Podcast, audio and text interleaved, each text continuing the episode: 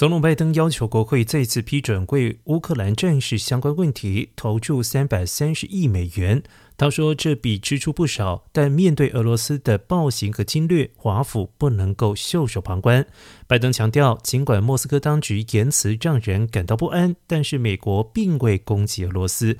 我们是在协助乌克兰抵御俄罗斯的侵略。”对俄罗斯随口说出可能在乌克兰战事动用核武一事，拜登加以抨击，并说：“这显示俄罗斯已经陷入绝望，这是不负责任的说法。”